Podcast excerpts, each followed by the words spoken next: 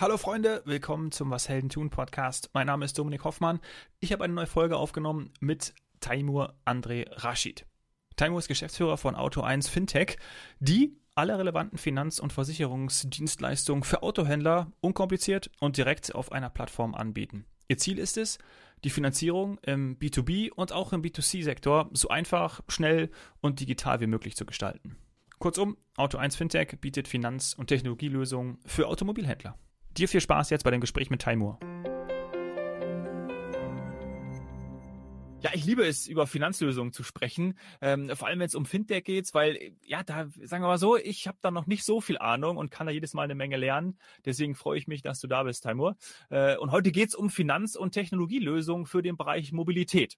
Sag mal, verrat uns zu Beginn, was macht ihr bei Auto 1 FT? Ich habe äh, schon richtig geraten, dass das FT für Fintech steht. Leg los. Ja, äh, gerne. Hallo in die Runde. Ähm, wir bei Auto1 Fintech finanzieren Automobilhändler in der ersten Stufe und danach die Kunden der Automobilhändler.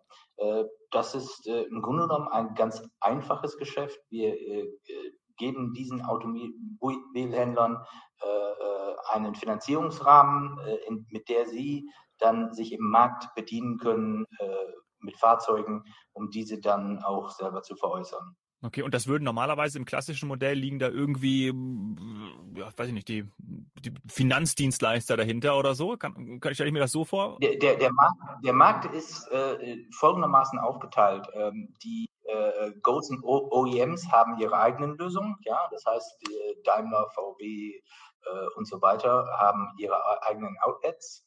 Ähm, der Markt wird hauptsächlich von äh, Banken bedient, ähm, deren Namen ich jetzt nicht nennen werde, aber äh, und, und, die bedienen die B- und C-Händler, so wie es klassisch segmentiert ist. Mhm. Wir sind zu Hause aus der Historie im Bereich der C-Händler äh, und, und, arbeiten uns vor im Bereich der B-Händler. Das heißt also mit einer gewissen Größe, Händler mit einer gewissen Größe und Umsatz im Jahr. Äh, diese Händler im Bereich B oder die kleineren Händler im Bereich äh, äh, C-Bereich äh, haben äh, natürlich für, äh, immer das Bestreben, ihre äh, Angebot zu erhöhen. Ähm, und das geht immer einher mit der Größe der, des Kreditrahmens, wenn ich mhm. das so ausdrücken will. Und da sind wir natürlich ein, eine Hilfe für diese Händler. Ja. Und ihr agiert aktuell in Deutschland, Österreich und Frankreich, ne? Das ist richtig, oder? Genau, genau. Und äh, Ende Q4 wollen wir nach Spanien, wo wir uns auch schon vorbereitet haben. Das ist im Grunde genommen fast schlüsselfertig, äh, liegt es in der Schublade. Ähm, aufgrund von vielen anderen Projekten, die wir gerade abschließen, ist es etwas zurückgestellt worden. Äh, in Spanien werden wir auch mit äh, bis zu 600 Händlern äh, durchstarten in 2022. Wow, sehr gut. Ja, tolle Aussichten. Also dem Wachstum und äh, einer internationalen Expansion steht also nicht im, nichts im Wege. Ne? Ich habe auch gelesen, ihr habt ja auch äh, ganz gut Investoren an Bord, die da wahrscheinlich euch auch gut, gut unterstützen, in gerade was Wachstum und Expansion angeht. Ne? Gehe ich richtig in der Annahme? Ja, äh, wir haben einen Hauptinvestor, der uns äh, signifikantes Eigenkapital zur Verfügung gestellt hat. Äh, das war auch eine notwendige Bedingung, um die technischen Lösungen hier zu installieren. Wir haben in einem zweistelligen Millionenbetrag hier Finanzprozesse digitalisiert, automatisiert und im Grunde genommen, ich nenne es mal die Formel 1 der, der technischen Lösungen hingestellt. Ähm, das ist insoweit wichtig, da wir da wir als äh, kleineres Unternehmen, als Fintech, äh, sehr digital unterwegs sein müssen, auch um den Kunden einfache, schnelle Lösungen anzubieten.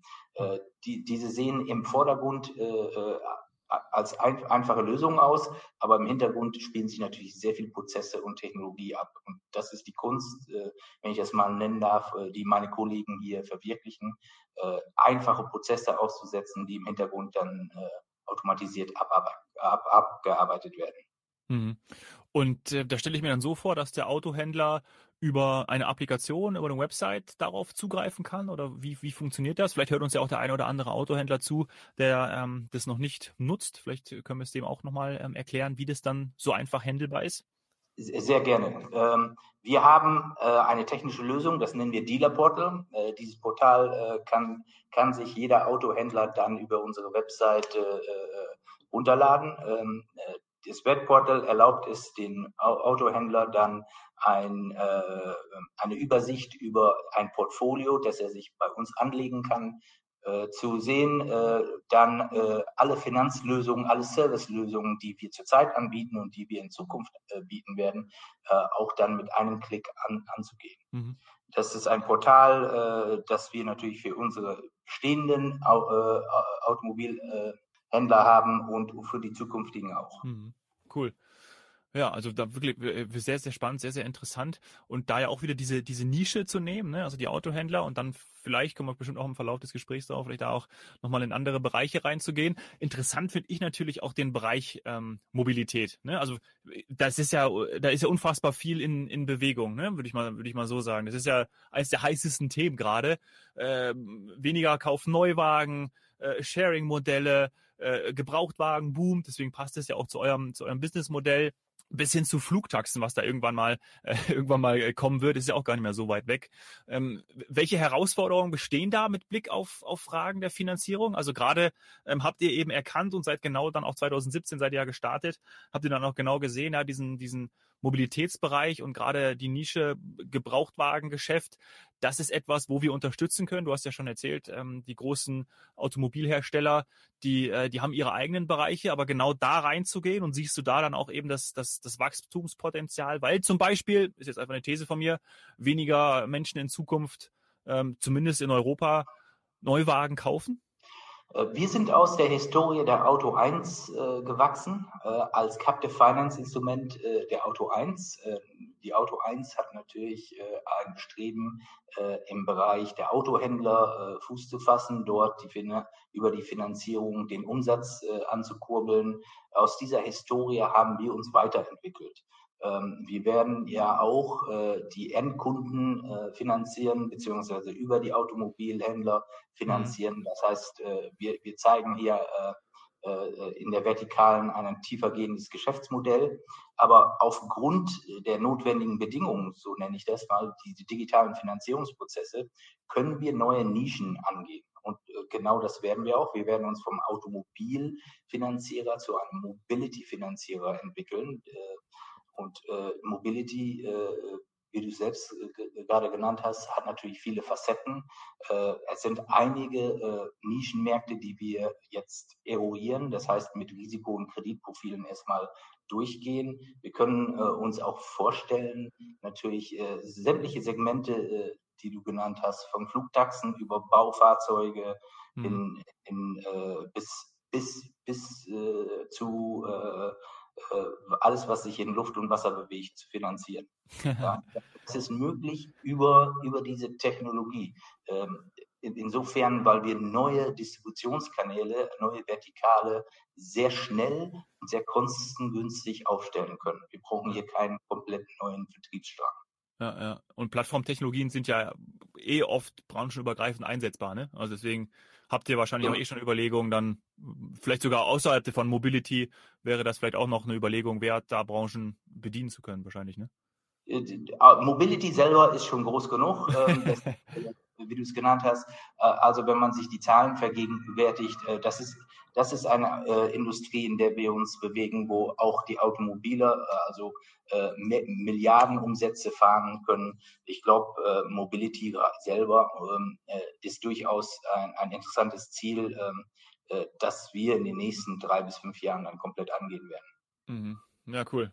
Und zu dem Fokus auf Mobility kam es ja nicht von ungefähr, weil du, du kommst ja auch aus dem Bereich, ne? Erzähl mal so ein bisschen von deinem, von deinem Werdegang. Äh, du hast ja auch mal, gerade bei den, äh, bei den großen Namen in der Automobilbranche warst du ja auch mal tätig, ne? Richtig, oder?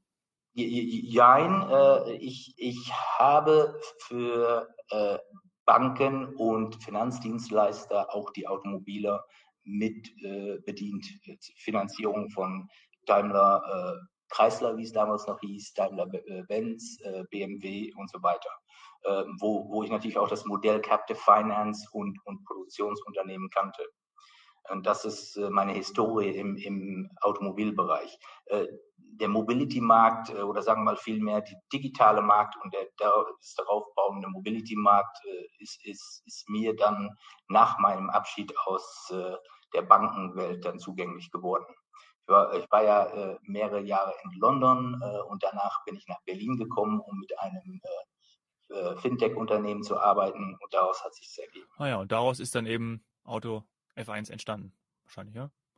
So bin ich zur Auto, Auto F1 gekommen. Ah, okay. Ja, ja cool.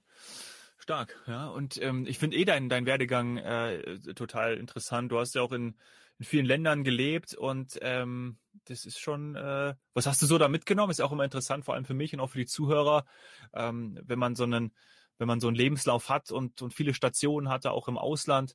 Ähm, was, was, was glaubst du, was das, was, wie das dich geprägt hat? Weil natürlich hat es dich geprägt, aber auch gerade dann in diesen Bereich der Finanzierung reinzugehen. Ähm, hast du das schon immer, hast dich schon immer interessiert? Hast du dich immer für Zahlen interessiert? War das auf deinen Stationen immer ein Thema? Gib uns da mal einen kleinen Einblick. Ja, äh, ich, äh, zahlenaffin war ich äh, äh schon immer, äh, das kann man sagen, aber ich war nicht der klassische äh, äh, Banker. Ähm, da, darüber über eine Station gekommen. Ähm, äh, ich, ich, bin bei Standard Poor's äh, 1998 angefangen. Äh, hat sich, es hat sich ergeben aus einem Wechsel. Vorher war ich beim Mittelständler in, in, in Deutschland. Äh, und der, die neue Tätigkeit, die in, in einem sehr flexiblen Arbeitsmarkt in London dann angeboten wurde, war sehr interessant. Man suchte Analysten, auch die des der deutschen Markt verstanden, äh, die die Technologiebereich analysieren würden für, für das Unternehmen. Und, und, und so bin ich dann in die Finanzbranche gerutscht, kann man sagen. Äh, ich fand es sehr interessant mit äh, Zwischenstation Frankfurt danach nach London. Äh, und dann bin ich wieder zurück nach London, um für eine Bank zu arbeiten. Ja. Und bei der Bank habe ich dann auch wieder äh, Technologieunternehmen, deutsche Automobile und andere noch bedient. Mhm. Und so bin ich reingekommen. Es wächst, äh, was ich daraus gezogen habe als Erfahrung, Flexibilität. Flexibilität. Es gibt, äh, äh man muss im Leben flexibel sein, äh, natürlich noch viele andere äh, Charakterzüge zeigen, aber Flexibilität habe ich mitgenommen. Und genau das müssen wir auch hier zeigen in einer Start-up-Umwelt, äh, äh, in dem wir uns ständig neuen Herausforderungen gegenübersetzen. Ja. Ja, absolut. Flexibilität passt ja wahrscheinlich auch gut jetzt in diese, in diese verrückte Zeit rein, wo wir jetzt ja mit einem guten, äh, mit einer guten Aufbruchstimmung, so kommt's ja, ähm, da kommt es einem ja vor, äh, jetzt auch wieder, wieder durchstarten können. Ähm, du hast natürlich jetzt auch äh, Standorte erwähnt wie Frankfurt, äh, London, das sind ja genau die äh, Finanzzentren Europas. Ähm, und dann jetzt nach Berlin. Ähm, was hast du, wie, wie, wie würdest du das beschreiben, gerade auch mit Blick auf, auf Unternehmertum, was du gerade aus dem Ausland auch siehst, was in London zum Beispiel weiß nicht, vielleicht dann eben auch besser, flexibler, schneller funktioniert als zum Beispiel ähm, in Deutschland. Meine Berlin wird ja auch immer hochgehalten als eine sehr attraktive ähm, Startup-Szene und äh, da habt ihr ja auch euren Sitz und, und baut da eben das, das Unternehmen auf seit 2017. Aber siehst du Unterschiede oder Gemeinsamkeiten von äh, London zu Berlin? Kannst du da auch irgendwie einen Einblick geben? Äh, ja, natürlich. Es gibt Unterschiede, aber Berlin, äh, ich spreche mal von den Vorteilen von Berlin. Wir haben hier in, in Auto 1 FT, wir haben hier 22 Nationen. Ähm, äh, das ist schon ein großer Vorteil. Mhm da ergeben sich auch Stärken und andere Sichtweisen, die man natürlich auch, äh, ich nenne es mal so, anzapfen muss. Das heißt, man muss die Stärken stärken, ja, äh, und nicht auf die Schwächen äh, äh, sich konzentrieren. Ja. Äh, darüber hinaus, wir, wir, können auch die Sprachen bedienen. Ja, äh, wir haben französisch sprechende Mitarbeiter für den französischen Markt, die auch die, äh, das Sozialgefüge dort verstehen ja, und den Markt bearbeiten können. Das ist in einigen anderen Städten äh, ist wahrscheinlich etwas schwieriger, diesen Personenkreis zu finden. Ähm, wir haben spanisch sprechende Mitarbeiter. Äh, es geht auch so einher. Das heißt, die Internationalisierung äh, ist für uns hier in Berlin äh, durchaus darstellbar. Äh, ja. Das hat London natürlich auch für sich. Das ist vollkommen klar. Ja, ja. Und ähm, äh, also gerade auch dann Frankreich und Spanien, ähm, du hast die Sprache schon angesprochen. Wie, wie ist denn da ähm, oder wie, wie prüft ihr solche Märkte? Was wird ja dann auch noch weitergehen? Du hast ja auch schon ähm, im, Verlauf des Gesprächs gesagt, irgendwie mit über 600, 600 Händlern werdet ihr dann da auch, auch starten in Spanien. Gibt es dann da auch Markt? Wahrscheinlich gibt es ja natürlich da auch Marktunterschiede, aber könnt ihr das Konzept von Deutschland, Österreich war das dann, ist das ähnlich? Funktioniert das ähnlich, der als Autohändler-Business wie in Frankreich, äh, Spanien? Ist das alles gleich oder gibt es da Unterschiede? Äh, ja, es gibt natürlich Unterschiede und, und Gemeinsamkeiten. Das, äh, äh der spanische Markt äh, ähnelt eher dem französischen Markt. Wir machen natürlich eingehende Studien vorher, äh, um den Markt zu eruieren, also ähm, in rechtlicher Hinsicht, äh, prozessual, äh, verschiedene äh, Dienstleister, mit denen wir zusammenarbeiten müssen. Als digitale Plattform äh, arbeiten wir natürlich auch mit einigen Dienstleistern, äh, die bei uns angebunden werden über APIs und, und somit Teil unseres Prozesses ja. sind. Und in jedem Land müssen wir uns neuen Dienstleistern gegenüberstellen. Einige sind europaweit vertreten, wie Griff ja, oder Griff Bögel in, in Deutschland. Ähm, andere sind lokal äh, dann vorhanden, weil wir nicht jeden mitnehmen können, beziehungsweise nicht jeder äh, in allen Märkten vertreten ist. Mhm. Also wahrscheinlich hat das gar nicht damit zu tun, aber ich stelle die Frage trotzdem mal. Ähm, ist in Spanien, weiß nicht, wenn man jetzt, äh, hat das auch irgendwas mit dem Tourismus zu tun? Also könnte da auch, also wenn Händler zum Beispiel, man sieht ja jetzt nicht nur die klassischen ähm, ich war jetzt zum Beispiel vor kurzem in Portugal, aber Portugal haben wir jetzt hier nicht auf der Liste bei euch, noch nicht. Ähm, aber da ist mir auch aufgefallen, dass es nicht nur die klassischen ähm, äh, Autovermietungsstationen gibt am Flughafen und in, der, in den Städten wie von Europcar bis Sixt, sondern dass auch, äh, dass du bei Händler ja auch äh, Auto mieten kannst. Das ist mir sonst noch nicht ähm, untergekommen. Ist das auch ein Modell? Du wirst dich ja besser auskennen als ich. Was äh, was, was zu euch gehört, was, was, was passt, oder ist das etwas komplett ähm, anderes, einfach nur äh, zu meinem Verständnis? Das schließen wir nicht aus. Ähm, der Markt ist so groß in den einzelnen Ländern, dass wir durchaus mit unserem bestehenden Geschäftsmodell, also die Finanzierung von Autohändlern und in, im, im, Folgeschluss dann die Finanzierung von deren Endkunden, äh, äh, genügend Spielraum haben, um zu wachsen. Ja. Okay. Ja. Sehr, sehr gute Antwort. sehr diplomatische Antwort. Ähm, sehr gut, ja. Ähm, lasst uns noch mal kurz darauf, darauf kommen, ähm, um den Kreis auch, auch rund zu machen. Ähm, 2017 seid ihr gestartet. Ja, wir haben schon den, den, den, den Wachstum aufgezeigt, wo es, wo ihr seid, wo es hingehen wird. Ähm, was, neben dem Wachstum, was siehst du noch für, für, ähm, für Möglichkeiten, also in andere Länder, was siehst du noch so, was, was als nächstes kommt? Also weil man, weil wir ja gesagt haben, der Mobilitätsbereich ist so extrem groß. Ähm, du hast auch viele Projekte angesprochen, die ihr gemacht habt. Kannst du uns aber noch mal ähm, irgendwie verraten, was, was so als nächstes ansteht, neben dem, neben der Expansion nach Spanien? Also zum Beispiel schaut ihr, äh, schaut ihr auch genau auf diese Trends? Wir haben ja die Flugtaxen erwähnt, das ist jetzt vielleicht auch ein bisschen, äh, obwohl es ja gar nicht mehr so utopisch ist, aber es wird ja auch bald kommen. Ähm, hier mit, mit Lilium hier in München sitzt ja da auch ein großer Vertreter. Ähm, Gibt es da irgendwas, wo ihr, wo ihr drauf schaut, was so das nächste große Ding ist in der Mobilität? Erst war es irgendwie, äh, war es Carsharing, ähm, dann tun sich viele, viele große Automobilhersteller zusammen, weil die auch wissen, okay, krass, wir müssen da, wir müssen da was tun. Ähm, schauen auch auf, auf das, was, was in den Lüften passiert, auf äh, automobiles, auf, auf, auf autonomes Fahren. Ähm, was ist so bei euch im, im Fokus, so die nächsten, die neben der Expansion, so die, die größten Sachen, die größten Trends, wo ihr genau drauf schaut? Gibt es da etwas? Ja, äh, wir, wir werden jetzt im, im, Spätsommer werden wir mit unserem B2C-Bereich durchstarten. Das heißt also die Endkunden, die Retail-Kunden über unsere Automobilhändler finanzieren darüber hinaus äh, nicht nur der geografische, äh, die geografische Expansion, sondern auch neue Vertikale. Und bei den neuen Vertikalen müssen äh, also die Themen wie Flugtaxen oder andere Mobility-Themen sind sehr interessant.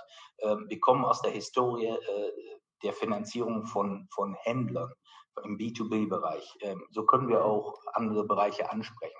Und was wir uns äh, zurzeit anschauen, ist die Finanzierung von Baufahrzeugen. Ein, ein mhm. internationaler Markt, ein Mobility-Markt, äh, der nach unserer Einschätzung weniger bedient wird, äh, wo die einzelnen Parameter sehr interessant sind äh, und wo die Determinanten, also die Driver der Industrie, durchaus unser Geschäftsmodell eingebettet werden können.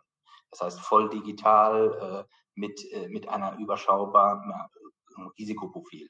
Mhm. Dass wir, ja, und wir können auch da aufgrund der, des stringenten äh, Digitalisierungsbestrebens können wir auch neue Vertikale noch dazu äh, packen. Äh, das, das werden wir auch, aber bei jedem Projekt, das wir so machen, müssen wir vorher eine, ein sehr gut ausgearbeitetes Risiko- und Kreditprofil äh, vorlegen. Das wird von den Anteilseignern dann abgezeichnet und wir können den neuen Markt ansprechen. Aber dadurch, dass wir im, ab März letzten Jahres unser Unternehmen komplett neu aufstellen äh, mussten und, und, und gemacht haben äh, und dadurch und äh, ein voll digitales, automatisiertes Finanzierungsprozess äh, darstellen, äh, sind wir im Grunde genommen noch in einer Aufbauphase, die wir erst Ende dieses Jahres abschließen werden. Mhm.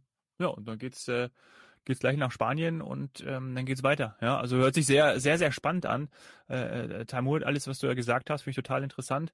Und äh, ich packe natürlich alles auch in die Shownotes zu euch und äh, werde den, werd den Weg weiterverfolgen und ähm, finde es natürlich auch cool, dass man, dass man so einen Blick mal hat, weil das etwas ist, wie ich eingangs gesagt habe, wo ich äh, äh weniger Kenntnis habe und vielleicht auch der ein oder andere Zuhörer. Und gerade was diesen Bereich angeht, äh, haben wir jetzt äh, haben wir jetzt was gelernt und äh, bedanke mich dafür, ja, für deine Zeit und ähm, wünsche alles Gute für den Aufbau und äh, sag bis bald mal. Danke dir.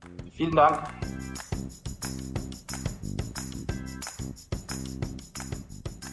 Was habe ich aus dem Gespräch mit Taimo mitgenommen? Der An- und Verkauf in der Automobilindustrie soll im Idealfall so einfach, schnell und digital wie möglich sein. Das kommt dann allen zugute, vor allem den Kunden, also uns. Und das funktioniert mit der Formel 1 der technologischen Lösungen, die Auto 1 Fintech zur Verfügung hat. Und so funktioniert dann die Finanzierung der Autohändler und über die Autohändler auch der Endkunden.